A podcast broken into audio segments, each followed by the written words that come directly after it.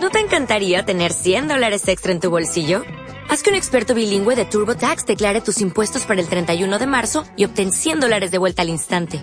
Porque no importa cuáles hayan sido tus logros del año pasado, TurboTax hace que cuenten. Obtén 100 dólares de vuelta y tus impuestos con 100% de precisión. Solo con Intuit TurboTax.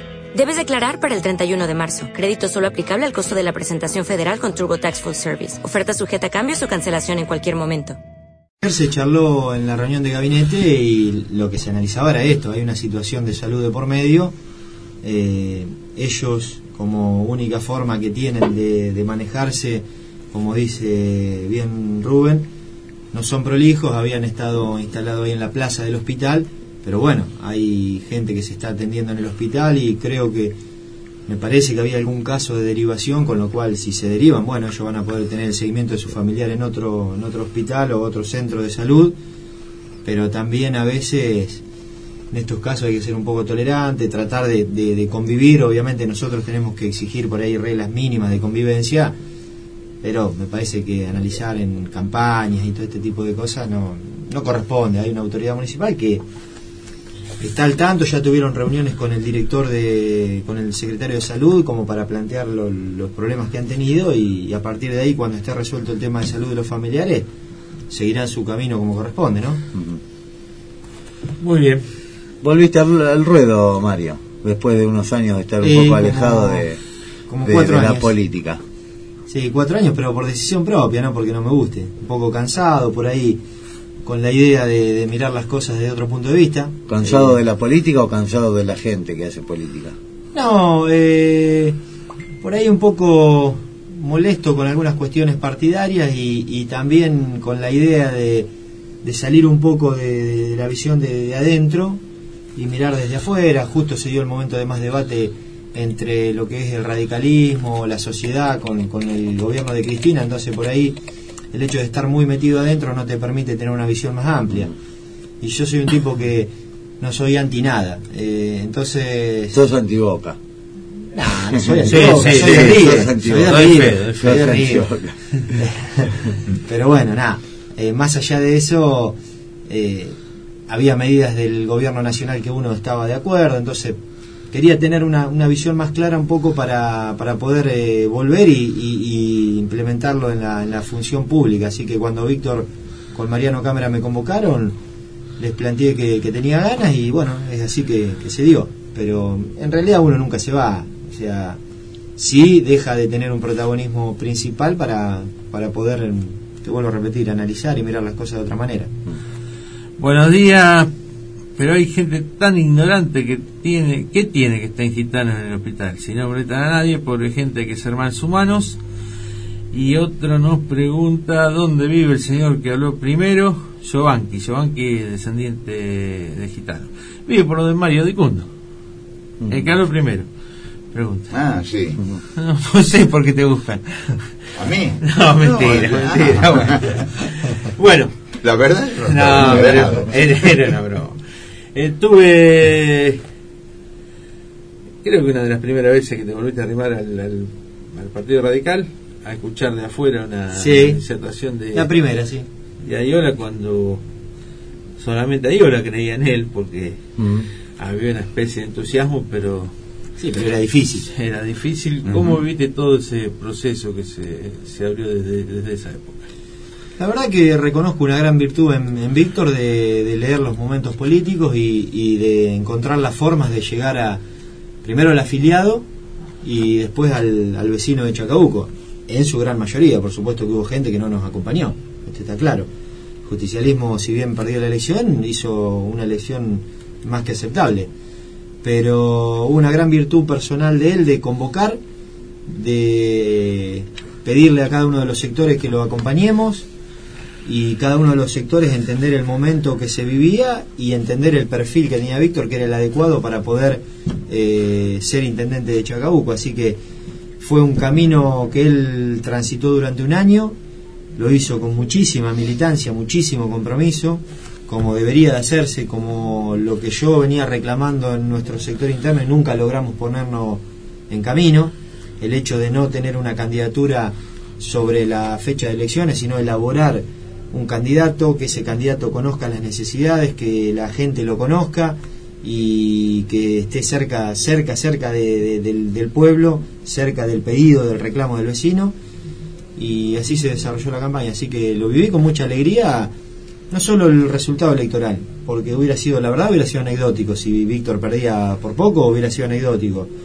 Sino lo que fue el proceso, el proceso de la campaña, muy distinto a los anteriores y con mucha responsabilidad, mucha gente nueva que, que se acercó, o sea que era lo que veníamos buscando desde hace tiempo reconociendo siempre, lo digo yo, reconociendo una tarea muy buena y silenciosa del presidente del comité, Lisandro Herrera, que desde que asumió en la presidencia por nuestro sector, logró unificar ciertos criterios en el partido y ciertos sectores internos, eh, y fue amplio a la hora de, convocar. Y desde ahí se generó esa estructura para que Víctor la pueda, la pueda tener a su servicio como corresponde y, llegar a la, municipalidad de Chacabuco. No, estaba pensando en que mm, creo que los méritos que señalás vos, Mario, de, Lisandro, son correctísimos. Ahora bien, eh, dentro del esquema este, ¿todavía mm, existe alguna, no, no sé cómo llamarlo, alguna rispidez sectorial? Mira, eh, hay sectores que estamos trabajando muy fuertemente por la gestión de Víctor, porque estamos involucrados en el gabinete. Creo que se ven representados todos los sectores, es más, hay sectores extrapartidarios. Pero como siempre fue el radicalismo, los sectores internos hoy, como en toda la campaña, persisten, eh, están bien marcados. Algunos estamos más comprometidos que otros en, lo que es la gestión, eh, por el hecho de que nos toca gestionar y en la vida partidaria eh, me parece que todos los sectores están acompañando, sin dejar de lado de que el radicalismo al momento de tener elecciones generalmente eh, es difícil de, de encolumnarse. Pero yo creo que hoy el jefe político del radicalismo es el doctor Ayola, como corresponde, porque se lo ha ganado, eh, y nosotros tenemos que acompañar este proceso porque encima la gestión municipal está teniendo una muy buena aceptación, eh, o sea que también está demostrando no solo en la campaña, sino en, la gestión que el intendente es un buen conductor, más allá del trabajo personal que hacemos cada uno de nosotros como, como funcionario, y me parece justo reconocer su, su, liderazgo político y que me parece que va a ser el que va a tener que eh, mínimo marcar eh, el camino a lo que son el año que viene las nuevas elecciones legislativas, que para nosotros son muy importantes porque marcarían eh, una reafirmación de lo que es la gestión de Víctor al frente del municipio, ¿no es cierto? Eh, te tocó la, parte política, pero también te tocó la parte de comunicar. Prácticamente los funcionarios que más hablan son vos, Maxi Felice. Eh, se han encargado con, eh, con criterio y también de reiteradas veces de marcar el municipio que, recibieron. ¿Es tan alarmante la situación del municipio? Es alarmante y no se hace en tono de crítica a la gestión que se fue, sino que se quiere dejar constancia de cómo se recibe el municipio. Por supuesto que a veces suena como que uno siempre está eh, llorando sobre la herencia recibida. Nosotros sabíamos que había un municipio que estaba en condiciones críticas desde lo económico, y, desde lo físico, por llamarlo de alguna manera. Eh, realmente el hecho de tener entre 5 millones y medio y 6 millones de pesos de déficit mensual, eh, con una planta de personal, no sé si abultada, sino que en la masa de lo que es el presupuesto, con sus saberes y sus cargas sociales, nos, representa casi un 80% de lo que es el presupuesto municipal, eh, dejándonos solo el 20 para ser operativos en la prestación de los servicios, es una situación muy complicada. No obstante, debo decir que hemos encontrado eh, cosas que al principio presuponíamos como más complicadas que nos hemos sorprendido eh, para bien. Primero, la disposición del personal municipal a acompañar a la gestión. Nosotros teníamos, yo particularmente, voy a hablar por mí, tenía un preconcepto armado de muchos sectores de empleados municipales que creía que iba a ser difícil que entiendan esta, esta nueva manera de, gobernar. Y la verdad que me llevó una grata sorpresa, fundamentalmente en el corralón municipal, los empleados, muchos, están contentos porque pocos eran los que se beneficiaban con el sistema anterior y muchos eran los que pagaban. Eh, era lo mismo no trabajar que trabajar porque se cobraba igual. Eh, era lo mismo trabajar las horas extras que no trabajarlas porque se cobraban igual. Eh, las jefaturas de servicio que anteriormente estaban, muchas, no digo todas, pero muchas, no cumplían con la función de, ordenar, de ordenar al personal, de, darle las herramientas para que puedan trabajar. Entonces nosotros por ahí injustamente teníamos un preconcepto. También digo que siempre se estigmatiza al empleado municipal como si fuera solamente el corralón municipal y nosotros tenemos otras áreas donde señores profesionales se tomaban más atribuciones de las que tenían. Esto es real también. Eh, siempre se estigmatiza al barrendero, al que recolecta la basura porque es el que más se ve. Pero también teníamos sectores donde hemos tenido que meter mano y se está haciendo un trabajo fino para reordenar, para que realmente el municipio sea público y no que haya beneficios privados, eh, como es o ha pasado hace mucho tiempo en áreas de salud. Eh, el Palacio Municipal logramos reordenarlo a partir de que nosotros empezamos a ingresar al municipio como gabinete todos los días 6 de la mañana, 6 y media, el personal empezó a entrar a las 7 como corresponde y cumplir su horario. ¿Por qué? ¿Por capricho? No, porque la gente, los vecinos de Chacabuco, necesitan hacer trámites y necesitan que el empleado esté antes que, el vecino. Nosotros estaba pasando que había empleados que estaban llegando a las 9 de la mañana con vecinos que estaban esperando a las 7 y media. Entonces esto es una cuestión lógica. Y debo reconocer que el diálogo que estamos manteniendo con el secretario de gobierno y yo particularmente y el intendente mismo con los gremios es muy positivo. Estamos teniendo un diálogo permanente donde nos están acompañando en esta nueva forma de administrar porque entendieron que el municipio si seguía de la manera que seguía era inviable y nos están haciendo las críticas necesarias para que nosotros modifiquemos en lugares donde nos habíamos equivocado. Así que Estamos tratando de tener una convivencia pacífica para que esto se vea reflejado en una buena prestación de servicio. Creo que hasta el momento lo hemos logrado. Tenemos la prestación básica. Queremos generar un servicio de calidad, que todavía estamos lejos de eso, por supuesto. Pero hemos logrado que vuelvan los empleados a trabajar, que cumplan su horario, que cobren las horas extras efectivamente trabajadas.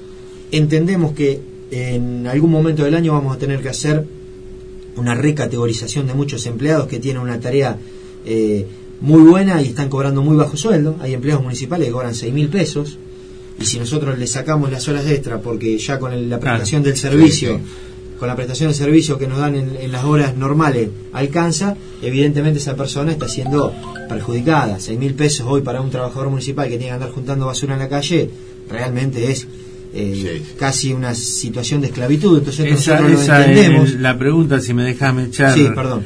Eh, Mario, porque me ha tocado ver recibos totalmente desproporcionados con un básico de seis mil y pico donde el funcionario, el empleado, perdón, porque era un empleado de, de maestranza, terminaba cobrando 20 mil. Digo, eh, eso hay que cortarlo por una cuestión de inmoralidad. Pero hay personas que con la hora extra se la rebuscaban para tener diez mil, doce mil pesos, un sueldo un poco más digno, que bueno, ahora en febrero se van a experimentar. En febrero, yo, claro, en febrero yo creo que vamos a tener la realidad de que muchos empleados van a haber reflejado el, recorte que se ha hecho, que para mí, eh, vuelvo a reiterar, es un recorte intentando eh, eh, administrar bien los fondos públicos. Nosotros a partir de ahí vamos a empezar a hacer una reorganización en la recategorización, seguramente llegado el caso, en el momento que discutamos con los gremios, va a haber una actualización de haberes, porque debe ser así. Por eso es que pedimos también una actualización de tasas acorde a lo, lógico, un 25% en el proporcional. Pero la voluntad nuestra, y que se queden con la tranquilidad de los empleados municipales, es que eh, hay una, estigmatización hacia el radicalismo, de que el radical siempre está en contra del empleado o del, o del, o del asalariado. Y esto no es así. Yo creo que defender al empleado municipal eh, no es defenderlo para mandarlo a doblar boletas a una casa, eh, una casa de un comité o, un, o una unidad básica. Eh, o decirles que están obligados a ser fiscales en una elección. Nosotros la, la idea que tenemos o campaña. o campaña. Nosotros la idea que tenemos es no perseguir a nadie absolutamente por su ideología política, ni por su credo, ni por su sexo, sino que lo único que reclamamos es que cumplan con su tarea laboral y nosotros cumplir efectivamente a fin de mes con, con el sueldo, con los saberes. Y también lograr con esto, lograr con esto, que el empleado municipal sea reconsiderado en la comunidad de Chacabuco, porque hoy está muy mal visto. Entonces nosotros eso lo hemos discutido con ellos, lo hemos hablado y lo están entendiendo, porque hasta nos hemos encontrado con empleados municipales. Seguimos con el subsecretario de gobierno de la gestión Ayola, Mario Dicundo, y te pregunto por dos o tres temas concretos. Eh, auditoría, que escuché por ahí que va a estar lista para marzo. Eh, ¿Y cómo va el tema de de la investigación de lo que sucedió con la foto famosa a esta altura, lamentablemente, del hospital? Y después, si en algún momento los funcionarios de Chacabuco, eh, acorde con leyes nacionales, van a hacer declaraciones juradas. Nosotros tenemos, eh, al asumir, hicimos una declaración jurada. Ah, bueno, para Walter, entonces ya hicieron. Al, asumir, el intendente nos pidió una declaración jurada de bienes y que la tiene a disposición el intendente y la renuncia firmada de antemano cada uno de los funcionarios como para que tengamos en claro que el cargo lo tenemos hasta que el intendente lo decida o sea que eso ya lo hicimos cada uno de los funcionarios tuvo que presentar su declaración jurada de bienes. La mía realmente no fue, no fue muy, muy larga. ¿Cuántas camisetas pusiste? Eh, pero bueno, eh, eso fundamentalmente está cumplido y la idea es que todos los años nosotros la renovemos, o sea, la, la actualicemos, perdón. En segundo término, me preguntaba sobre la auditoría. Sí. La auditoría está en curso, eh, ellos tienen, han retirado toda la información que necesitaban de cada una de las áreas y están analizando esa información.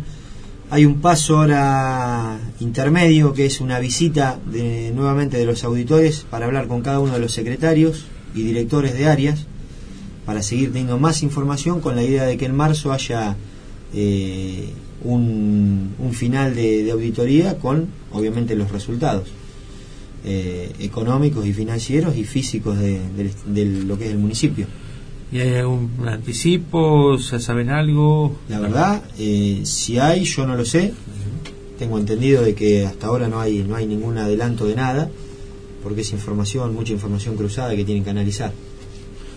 Y lo del hospital, te preguntaba y ya le damos la palabra para. Sí, lo del hospital está avanzando en el sumario administrativo que está instruyendo el doctor Carlos Costa eh, eh, se dio la orden de hacer el sumario y bueno, y de no, de no frenarlo bajo ningún punto de vista, o sea que se están siguiendo con los plazos legales correspondientes para determinar la responsabilidad de cada uno de los involucrados. ¿Pudo haber sido una picardía política? A mí me suena que sí, espero que no, pero me suena que sí. A mí el intendente nos explicaba como médico, yo la verdad en ese sentido era un burro total, cuando me nombraban como normal que se toman fotos, fundamentalmente los traumatólogos y, los demás médicos en cirugía, que obviamente van a un archivo privado eh, de, la exposición pública. La verdad, para mí era una novedad. Es más, si me hubieran querido sacar una foto a mí en alguna situación de esa, no hubiera accedido. No sé, la verdad no lo entendía. No te enterás. Claro, sí, está bien. Pero bueno, después también nos explicaba que hay un protocolo para hacer ese tipo de fotos. Si sos menor, consentimiento del padre, tiene que salir siempre el rostro de la persona a la que se le saca en, en, la herida, se hace un antes y un después, que todo sirve como archivo De, resguardo para el médico y para la institución.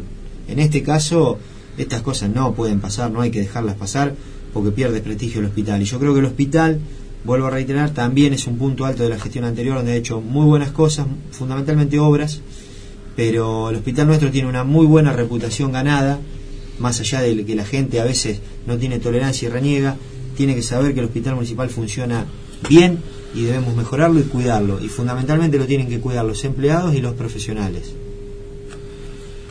Sí, tenían dos consultas para hacer. Una tiene que ver con eh, un tema que creo que se va a ir eh, eh, poniendo cada vez más en el tapete en los próximos meses, que es la necesidad de generar fuentes de trabajo lo que se ve a nivel nacional no es muy nos genera muchas sensaciones optimistas y se está pensando en algún tipo de iniciativa eh, para que permita eso, generar trabajo genuino. Nosotros tenemos pensado desde el área de desarrollo local, que, encabeza el ingeniero Di Piero, que ese sea uno de los temas centrales de su gestión. A partir de ahí, la idea es trabajar mucho en lo que es el, el sector industrial planificado, la mesa de apoyo que tiene esa área también intenta trabajar en ese sentido, o sea, eh, la idea es atraer inversiones, generar las condiciones necesarias para que las eh, empresas se radiquen en Chacabuco y a su vez, con lo que tenemos, eh, tratar de generar condiciones para que no se despida. o también hacer los reclamos necesarios, por ejemplo, para que las cooperativas que vienen trabajando en el municipio puedan seguir trabajando y se independicen y no dependan del Estado como dependen hoy, en la actualidad, mm. que encima es miserable el haber que reciben, 2.500 pesos por cuatro horas de trabajo. Yo veo gente que es de mayor edad o mujeres que tienen dos o tres chicos que me parece eh, una falta de respeto que cobren ese dinero. Entonces la idea de las cooperativas, que surgió en su momento, una muy buena iniciativa que surgió para que se autoabastezcan, lamentablemente por decisiones políticas hoy siguen atadas al municipio para... Eh, se las venía en algunos casos usando políticamente, esto es real. Nosotros queremos que todo esto tome vuelo propio y que, pase a, a, ingresar la parte de, la parte de, gente que tenga trabajo. Pero sí, es un tema que, que si bien no es de directa injerencia en el municipio, las herramientas que tenemos a nuestro alcance van a estar eh, destinadas a que, a que se cree empleo genuino en Chacabuco. Bueno, y otra consulta, esto me lo comentaba alguien del Corralón, que medio enojado decía hace un tiempo, a nosotros nos exigen que cumplamos con todos los horarios y que todos los días, y a los médicos del hospital no se les exige que cumplan los horarios que le figuran en, el régimen laboral que tiene cada uno. Bueno, justamente eso es lo que yo refería eh, en el principio. Mm. No solo son empleados municipales la gente del Corralón, que uno particularmente en, muchos momentos la ha estigmatizado porque es la que más expuesta está, sino también los profesionales del área de salud. Y ahí es donde tenemos un trabajo arduo que lo está llevando adelante el licenciado Sarritela, con el equipo médico, eh, directores y, director asociado, para tratar de, reordenar cada una de las áreas. Nosotros tenemos un plantel médico de alrededor de 100 profesionales en el hospital mm. y 380 y pico de personal entre técnico, de maestranza, con lo cual es una de las áreas que, más trabajo nos lleva a ordenar. Eh, así que... Porque dicen que hay médicos que tienen contrato de 48 horas, por ejemplo. sí, como están que deberían estar 8 horas de lunes a sábado para cumplirlo. Bueno, justamente ese es el problema que estamos teniendo, de que las categorías y la carga horaria en la mayoría no se respetaba, entonces estamos yendo de a poco para poder reordenarlo. Va a ser un tema difícil de discusión. Esperemos que los gremios médicos entiendan de que hay cosas que no se pueden defender. Y al que no le sirva trabajar en el Estado, que se dedique a lo privado. Pero no podemos contemplar más, porque no hemos encontrado con empleados que nos han planteado, y bueno, pero si a mí me hacen trabajar las horas que me corresponde, yo no puedo ir a la colonia a la tarde, no puedo, no puedo trabajar en, en, otro trabajo privado, no puedo atender mi consultorio. Mm. Bueno, tendrás que decidir si trabajás en lo público o en lo privado. Podés trabajar en los dos. Lo público lo tenés que cumplir y el tiempo que te queda después hacer, hacer lo privado. Pero no podemos del Estado financiar la actividad privada. ¿Ya tuvieron alguna reunión con el gremio médico? Que estuvo muy callado todos estos años. No, todavía no. Eh, están teniendo charlas en el hospital con los gremios como es ATE o municipales, pero realmente no ha surgido ningún conflicto que, que amerite que digamos que tengamos esa situación, o al menos la hayamos tenido. En la asociación de profesionales estaba en una época. Sí, exactamente, pero hasta ahora... En la época de recalde. Sí, hasta ahora no. Eh, y esperemos no tenerlo por inconveniente, ¿no? Horacio. Bueno, vamos liberando a Marito. ¿Alguna pregunta más?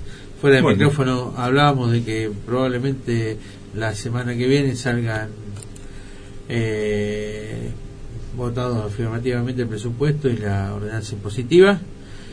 Eh, y yo tenía otra pregunta, se me chispoteó, así que te dejo vos. Bueno, la última mía, eh, siempre uno tiene a nivel personal algún tema que lo, por ahí lo obsesiona o le preocupa más. Eh, o le interesa más. En tu caso, eh, ¿cuáles son tus, tus, lo que podríamos decir, tus prioridades personales? Que ganemos el Libertadores otra vez. Esa sería una. Falta. Esa sería una. Algo más inmediato. Primero, algo más inmediato que ganemos el sábado.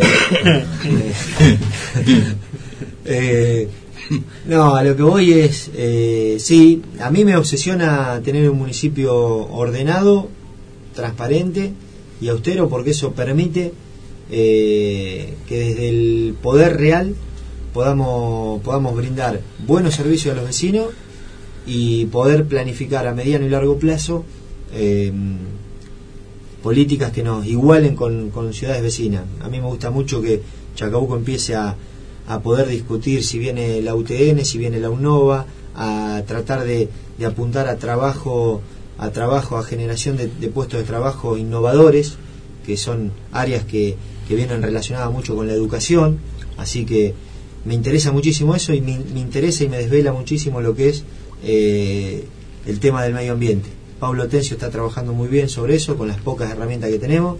Me gusta mucho, me apasiona, me apasiona el medio ambiente, el arbolado público, son cosas que me interesan sobremanera y creo que lo tenemos que potenciar. Por eso acompaño mucho a Rogelio Crespo en lo que es el trabajo de arbolado, a Pablo Atencio, que ahora estaba recibiendo a un importante empresario brasileño que nos está ofreciendo la compactación de residuos para eh, hacer el, el, saneamiento de canteras mm. y fundamentalmente lo que es relacionado al medio ambiente me, me desvela y creo que, que, es donde donde me sobra un poquito de tiempo le pongo le pongo especial atención. Y lo del presupuesto sí. Esperemos que que acompañen los bloques opositores que hayamos evacuado todas las dudas que tenían eh, lógicas y razonables. Pero entendemos que un 25% de aumento en tasas municipales es lógico porque es para para actualizar eh, los costos de mantenimiento que vamos a tener y de prestación, pero que se queden tranquilos que ese 25 vamos a intentar que lo pague todo el mundo y no como se hacía antes que lo pagaba solamente el vecino que concurría todos los días y había una baja cobrabilidad, alrededor del 40% de las tasas. Nosotros aspiramos a que en un par de años estemos en el 80% de cobrabilidad de tasa, que es lo lógico para un municipio. Bueno, nosotros nos vamos yendo, le, agradecemos a Mario de Cundo. Acá hay una pregunta sobre un doctor si le sacó fotos cuando lo operó de la pierna. Bueno, eh, que con su doctor. Eh, he ido al Festival Mapuche y tuve una gran decepción. Ni un stand donde haya artesanía, ni una pluma. Pero no empezó, no empezó todavía, ¿no? Debe ser el anterior. Claro, porque este fin de semana. Claro. Con los festivales ustedes van a aportar seguridad solamente. Sí, no, no queremos aportar eh, más que eso cuando se realicen y, y, depende del Consejo la utilización del espacio público. Nosotros queremos un poco ordenarnos en eso. Eh, primero, tener una agenda que sea manejada desde cultura, con, con, lo que nosotros creemos que realmente en Chacabuco no debe faltar, son las fiestas patrias y ciertos eventos que de, renombre, de relieve, que para la comunidad que tienen que estar es ahí donde vamos a aportar y en lo otro regular. Pero sabemos que tenemos que llegar a un ordenamiento porque eh, si bien la gente tiene derecho a divertirse y a utilizar el espacio público, primero, no se puede hacer una utilización comercial del espacio público y a su vez también aledaño a, lo, a las plazas viven vecinos que también necesitan tranquilidad, necesitan vivir tranquilos, entonces queremos por ahí discutir este año si no necesitamos de un espacio eh, público cerrado donde se puedan desarrollar este tipo de eventos sin ocasionar molestia y que concurra quien tiene ganas de concurrir. Así que esa es una idea que tengo desde hace mucho tiempo y que cada vez está más en la cabeza de, de nosotros como funcionarios de poder ordenarlo de esa manera.